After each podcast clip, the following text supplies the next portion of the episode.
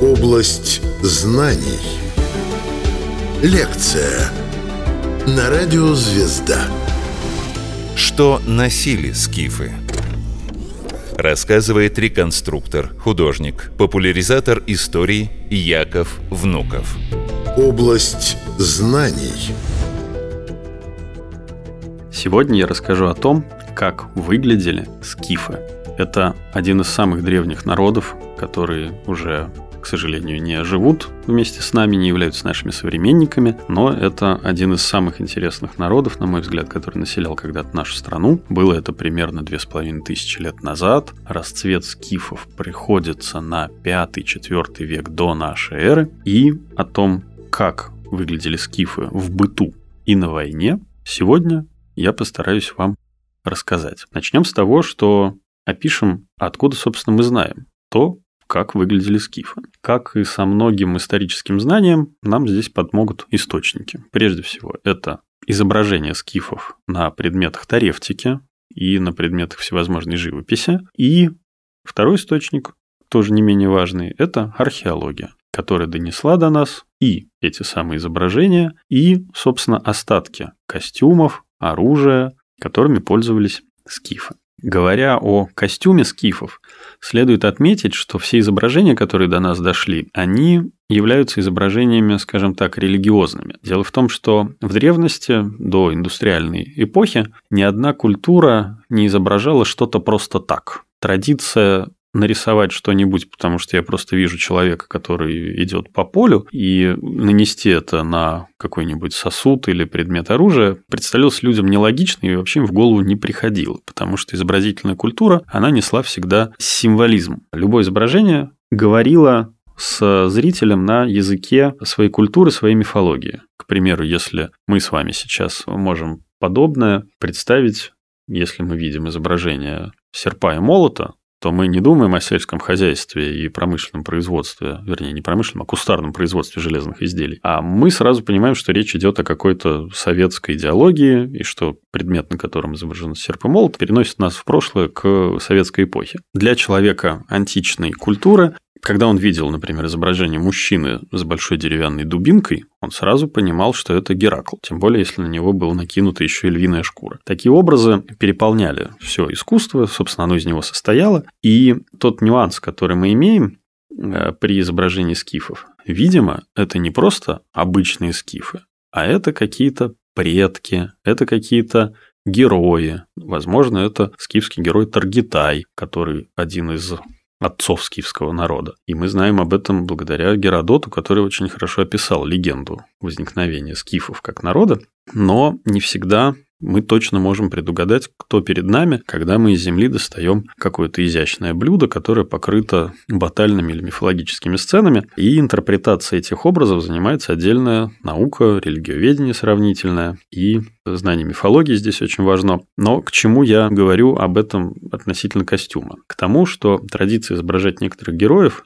то есть герои не всегда могли выглядеть так же, как обычные общинники и те люди, которые реально пасли скот в скифских степях. И все мифологические сцены, которые у нас есть в наличии в музеях э, сохранены, они все относятся к лету. То есть у нас нету ни одного изображения зимних скифов. И если мы себе представим, что происходит в степи зимой, эта картина довольно удручающая. Это сильный ветер, большой мороз, а когда снег идет горизонтально, скакать куда-то на лошади совершенно невозможно. И вот та идеалистическая картина вольных скифов, которые такие сильные, здоровые, очень справедливые. А такую картину, надо сказать, рисовала позднеантичная традиция, в которой скифы противопоставлялись уже таким немножечко зажравшимся, скажем так, античным государственникам, которые погрязли в грехах, в распутстве, казнократстве, взяточничестве и полны предрассудков и всего нехорошего. А вот скифы, они очень классные. Кому интересна эта тема, можно почитать Лукиан Самосского. У него есть прекрасное произведение «Таксарит» или «О дружбе»,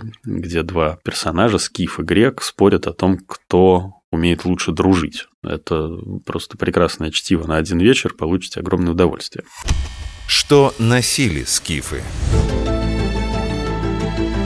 Область знаний. Вернемся к нашему костюму, конечно, полного понимания, как выглядели одежды скифов, особенно зимние, для Северного Причерноморья мы не понимаем. Но тут нам приходит на помощь археология, и мы должны знать, что в 20 веке была сделана сенсационная находка. Это находки алтайских пузырыкских курганов. Алтайские пузырыкские курганы, хоть и очень далеки от Причерноморья, но, тем не менее, мы однозначно можем сказать, что это культуры одного круга, и некоторые аналогии мы можем простроить. Они сделаны, эти э, насыпи, высоко в горах, и После того, как курган был сделан, покойного похоронили, над ним наваливается большая куча камней и засыпается землей. И когда наступает зима, под этими камнями образуется линза изо льда, потому что осенняя вода протекает в погребальную камеру, и там все замерзает. То есть за полсезона, как правило, или даже за полгода, если мы представим, что человека похоронили э, в конце весны, к примеру, а там не очень тепло вообще, то органические материалы не успевали разложиться. И уже осенью они намертво замерзали и уже никогда не размораживались. То есть, представляете, вещи две с половиной тысячи лет пролежали в земле и никогда не подвергались гниению. То есть, ничего там не заводились, ни, ни моль, ни червяки, ничего, что могло бы их разрушить. И открывая такие курганы, археологи обнаружили полностью сохранившийся предметный мир алтайской скифской культуры, так называемая пазырыкская археологическая культура. Там сохранены войлочные ковры, кожаная одежда, расшитая сухожилиями со стежками меньше миллиметра. Это потрясающей красоты изделия, демонстрирующие высочайший уровень ремесла, неимоверную фантазию. К примеру, там есть ритуальные или для каких-то торжественных шествий конские маски, которые делают из лошадей фантастических оленей. И, например, на морде коня был выкрашенный мех суслика, выкрашенный в синий цвет, на который была наклеена тонкие горошки из золотой фольги. А сверху были кожаные рога, набитые войлоком и мехом, тоже выкрашенные в разные цвета. По бокам свисали изящные завитушки из разных материалов, подбитые крашеным же конским волосом. В общем, если себе это представить, зрелище совершенно неописуемое, и вот эти шествия были грандиозной, по-моему, красоты, и по размаху, по уровню проработки деталей, конечно, пазырыкская культура не уступает ни древнему Вавилону, ни Египту с его прекрасными тоже изделиями, и ставит их в один ряд с этими шедеврами э, человеческой цивилизации. Очень рекомендую слушателям побывать в Эрмитаже в Питере. Большая часть коллекции пазырыка представлена там, ну а кому доведется побывать в Барнауле, на Алтае, там тоже очень-очень много чего можно посмотреть, но, слава богу, мы живем в 21 веке, и многое можно увидеть в интернете, к чему вас призываю. Но при чем тут одежда? А при том, что составить представление о том, как выглядели скифы зимой, можно, в частности, посмотрев, в чем их хоронили на Алтае. Это войлочные изделия, изделия из тех мехов, которые для нас являются редкими и сейчас дорогими, такие как волки, разные мелкие грызуны, как, например, там есть детская шуба из хорьков. Ну, собственно, в 17 веке на Руси из белок делали одежду, подбивали бельчим мехом. Тоже работы очень много. Представляете, да, какая маленькая беличья шкурка и сколько надо много труда, чтобы ее по периметру сшить с соседней шкуркой. В общем, сериалов не было, интернета тоже, а работы было навалом. Вот скифы не сидели сложа руки, а все это делали, этим занимались. Давайте я опишу, из чего состоял мужской скифский костюм, такой, как отличить скифа от не скифа. Начнем снизу. У скифов была распространена обувь, которая, наверное, является не в полном смысле слова обувью, потому что скифы очень много времени проводили в седле, и мы знаем это благодаря исследованиям археологов, которые на костяках, на остатках костей скифов обнаруживали патологические изменения в скелете, связанные с частым и обильным конепользованием. И когда человек много ездит верхом, ему не нужна обувь с большой подметкой. В отличие от римских солдат, которые маршировали по брусчатке римских дорог, им не нужны были железные подковки, гвоздики, которые предотвращали ноги от стирания. Если скифу нужно было слезть с коня, чтобы переночевать в кибитке, ему достаточно было тонкой такой, ну, назовем это макасинами, невысокие сапожки, которые хорошо описаны у античных авторов, которые присутствуют на всех изображениях скифов, кроме тех, где они босыми нарисованы, а такое есть. Вот эти сапожки, у которой боковина была сделана из такой же тонкой кожи, как и низ, которые хорошо видны, например, на пекторале, знаменитой скифской пекторале э, из кургана Чертамлык, где один из скифов, который шьет, кстати, меховую куртку к вопросу об одежде, растягивает кусок кожи, и он сидит по-турецки, поджав под себя ноги, и таким образом мы видим даже подметку и те швы, которым эта подметка пришита к боковине сапога. Вот эти макасины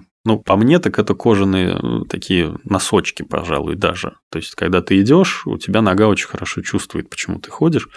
А повторю, что скифы не ходили по вымостке, они ходили просто по траве в степи. Вот чтобы башмак сапожок скифик сидел лучше, его подвязывали, обвязывали шнурком вокруг щиколотки, и один виток еще делали под стопой, под подъемом стопы. Это характерная традиция, сохранилась очень до позднего времени, включая средневековый халан, и попадает в этнографию народов некоторых Кавказа. Очень древняя традиция. Да, и, видимо, такие сапожки носили как мужчины, так и женщины. То есть даже если женщина, в отличие от мужчин, не носила куртки, а носила длинное платье и такую шубу, на ногах у нее были скифские сапожки. Эти данные косвенно подтверждаются тем, что в Пазырыке тоже находят такие кожаные чулки или носки, которые были чуть выше по длине, чем при черноморских скифов, но тем не менее были.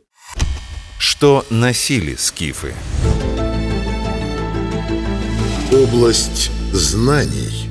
Что делало варваров варварами в глазах греков? Это то, что они носили штаны вместо удобных, продуваемых, свободных туник. Это, конечно, штаны. В тунике не очень удобно ездить верхом, потому что попа стирается. Вот чтобы она не стиралась, кочевники еще до бронзового века недавно появились очень интересные исследования находок из одной из китайских пустынь, из пустыни Такламакан, где в начале бронзового века найдены самые, пожалуй, древние штаны. И также есть исследования костяков представителей ямной, по-моему, или катакомбной. Вот я их путаю, прошу прощения. Но, в общем, очень древних кочевых культур наших степей, которые показывают, что конепользование было именно верховое конепользование, не просто разведение лошади для э, кулинарных экспериментов, а для того, чтобы на ней ездить. Вот Видимо, штаны появляются уже тогда. Штаны богато украшались, штаны были различные, и по покрою скифские весьма разнятся. Видимо, это могли быть кожаные чулки, которые облегают ногу, Возможно, они носили несколько видов штанов друг на друге, то есть, например, шерстяные внизу, а сверху кожаные, которые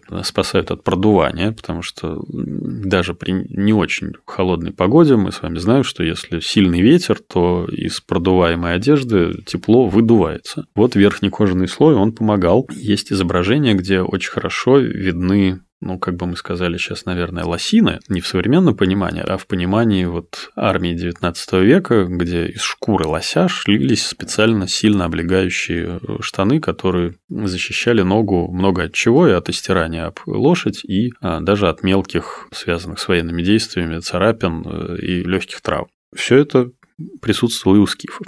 Также у них были шаровары широкие, возможно, это какая-то праздничная одежда, потому что, ну, пасти скот в шароварах не очень удобно, они за многое цепляются. Открою маленький секрет, я реконструктор, и то, о чем я говорю, зачастую я знаю не из книжек и археологических экспедиций музейных коллекций, а некоторые нюансы использования предметов мне известны, потому что мы делаем копии этих предметов и действительно в них ходим. И если ты в таких красивых широких шароварах топаешь по степи, которая полна колючками, в общем, недолго они прослужат. И это, конечно, одежда парадная, где нужно выйти из кибитки, э, посидеть на перу и потом уйти куда-нибудь в юрту, и много в них передвигаться нельзя. Но на изображениях на знаменитых вазах, которые отображают эти перы, мы видим скифов очень красивых, явно разноцветных шароварах. Также есть такой памятник на территории Турции находится, э, могила Татарли, она фигурирует в литературе. Это деревянный склеп, сохранившийся в теплом климате, в песке, и его стены изнутри были покрыты батальными сценами, где персы воюют со скифами. И вот скифы там в помрачительных штанах в зигзаг